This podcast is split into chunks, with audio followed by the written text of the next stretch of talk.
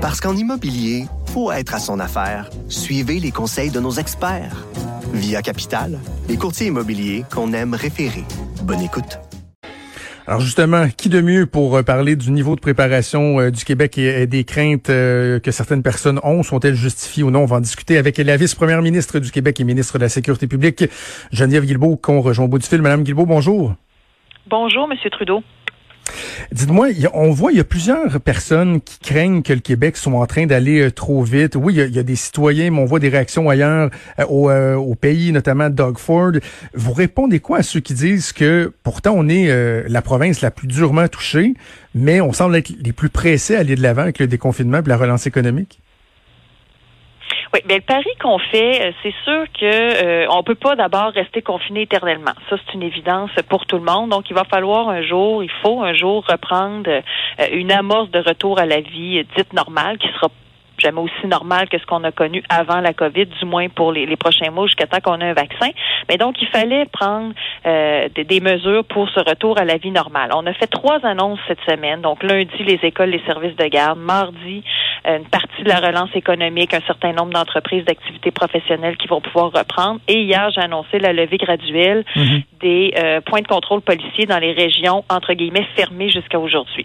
Donc, ça, c'est les premières étapes pour nous du déconfinement graduel du Québec. C'est des premières étapes qu'on tente, qu'on fait sous toute réserve et qu'on va pouvoir, dont on va pouvoir observer les effets à partir de lundi prochain. Ça commence lundi prochain, les levées graduelles et les réouvertures graduelles. Donc après ça, on va pouvoir observer qu'est-ce qui arrive, comment est-ce que les gens se comportent. C'est pour ça qu'hier, quand j'ai présenté euh, le, plan de levée des, des, contrôles policiers qui faisait suite aux autres annonces de lundi et mardi, j'ai dit tout ça là, c'est un plan, c'est une planification, c'est une prévision, c'est une tentative qu'on fait mais euh, ça va faire l'objet d'une surveillance étroite. Et si on s'aperçoit que les gens, par ailleurs, relâchent les mesures de santé publique, que euh, les gens font des choses qui sont interdites parce que les mesures de santé publique demeurent. On ne peut pas se rassembler, mhm. on doit maintenir le 2 mètres, on doit se laver les mains et tout ça. Alors, si jamais ça donnait lieu à une recrudescence des courbes de cas, des, de la courbe de contagion, du nombre de cas, ou si ça amenait d'autres problèmes, on va devoir repousser des réouvertures et on n'hésitera pas à ajuster ces plans-là. C'est ça le message qu'il faut passer.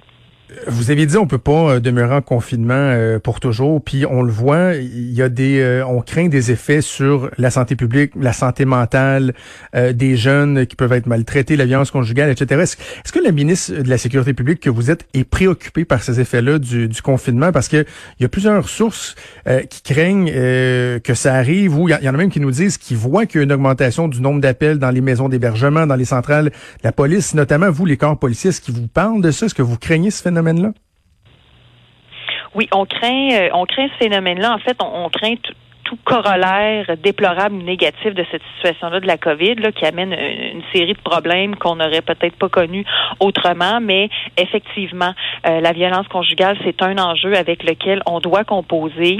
Euh, les corps de police sont très sensibilisés à cette question-là. On essaie de mettre en place des systèmes pour que les femmes puissent le plus aisément possible dénoncer. On sait que des fois, ça peut ne pas être facile. Tu es pris avec le conjoint violent, puis tu es pris dans, ta maison. Donc, on essaie de mettre en place des systèmes qui facilitent la dénonciation. Parallèlement, on a donné des sommes en urgence à tous les, les euh, au réseau là, des maisons d'hébergement qui accueillent ces femmes-là, qui accueillent aussi souvent leurs enfants pour celles qui en ont.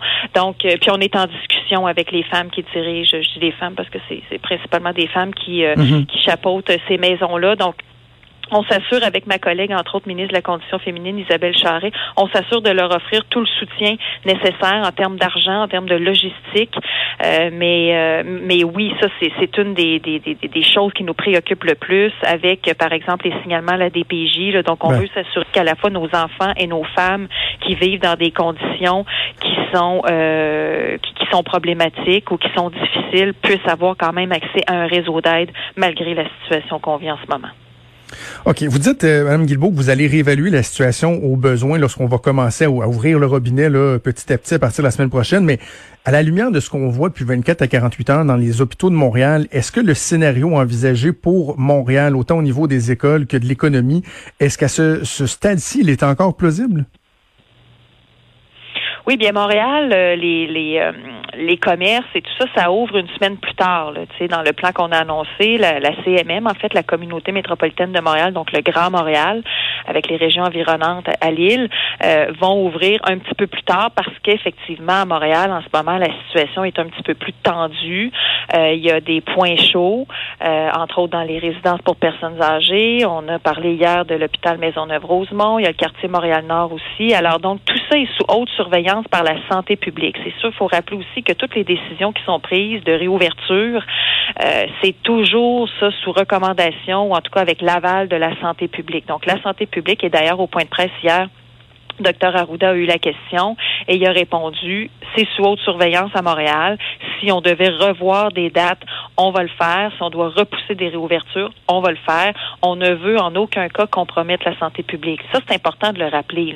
Il n'y a mhm. jamais été question de subordonner la santé de qui que ce soit des impératifs d'économie ou à des impératifs de, de, de, de, gens qui veulent aller au chalet, puis tout ça. La santé d'abord.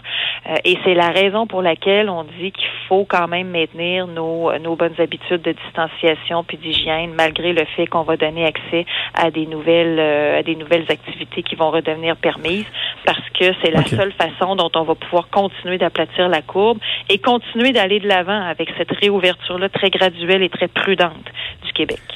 OK, parlons maintenant du euh, bon, de la distanciation, des mesures de distanciation, parce qu'il y en a qui craignent une certaine distorsion dans le message avec le fait que on arrive avec les plans de relance et tout ça, et qu'il y en a qui euh, si on veut, la, vigilance. Et là, euh, on en parlait en début d'émission avec ma co-animatrice Maude, puis on disait, il semble qu'il y a une directive qui, qui est plus claire. Là. Par exemple, sur le fait de se côtoyer. On comprend qu'on peut pas recevoir des gens à souper, faire un, rassemblement de 15 personnes, faire un barbecue dans la maison, mais par exemple, dans la rue, les gens qui vont euh, se, se, voir à respecter le 2 mètres en étant moins de 10 personnes, est-ce que ça c'est permis ou c'est pas permis en ce moment? Mais il faut, si on se promène dans la rue, il faut être à deux mètres les uns des autres. Ça, c'est évident. Ça a toujours été ça depuis le début. Et depuis le début, en fait, depuis le 20 mars, les rassemblements sont interdits intérieurs et extérieurs. Donc, plus de deux personnes, à moins d'une même famille qui habite déjà ensemble, mais plus de deux personnes, on n'a pas le droit de se rassembler. Ça, c'est très, très clair à l'intérieur et à l'extérieur. Ce qu'on disait hier, c'est que, euh, puis je donnais cet exemple personnel que sûrement d'autres personnes aussi voient dans leur rue, il y a des gens qui sont dans leur entrée, par exemple, de leur entrée de garage ou en tout cas dans, dans leur entrée chez eux, puis il y a une autre personne qui est dans la rue, puis ces deux personnes-là se parlent. Donc, ils sont même à plus de deux mètres, dans l'exemple mhm. que j'ai en tête, entre autres, que j'ai vu chez nous la fin de semaine dernière. Fait que ça, il n'y a pas de problème. Puis, tu sais, un peu comme les gens qui vont visiter leurs parents dans une résidence euh, pour aînés, puis le parent est sur le balcon. J'en ai une aussi à côté de chez nous, d'ailleurs, puis je les salue quand je passe à côté. Ils sont sur leur balcon, puis les gens sont dans la rue, puis on peut se parler. Ça, c'est permis. Mais c'est pas un rassemblement comme tel. C'est deux personnes qui vont se parler à distance dehors. Donc, ce qu'on dit, c'est invitez pas de monde chez vous. Invitez pas de monde chez vous, ni à l'intérieur, ni à l'extérieur.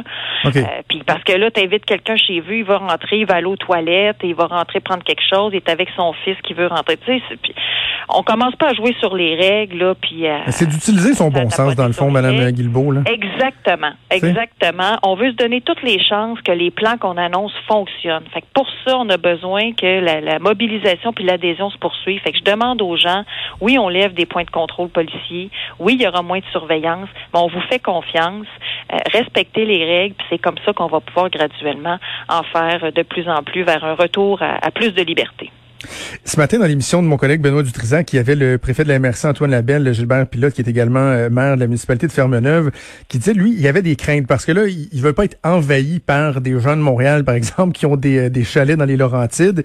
Et là, hier, vous avez dit, ben, on va dire aux gens, oui, vous allez pouvoir aller à votre chalet parce qu'on va lever les barrages, mais allez pas à l'épicerie là-bas, faites l'épicerie euh, chez vous avant de partir, par exemple, vos commissions avant de partir. Est-ce que on peut penser à des moyens qui seraient mis en place pour assurer un certain contrôle. Bon, quelqu'un évoquait, par exemple, vérifier l'adresse sur un permis de conduire à, l'entrée du magasin ou des trucs comme ça. Est-ce qu'on pourrait aller jusque-là où vous allez euh, totalement faire confiance au jugement des gens?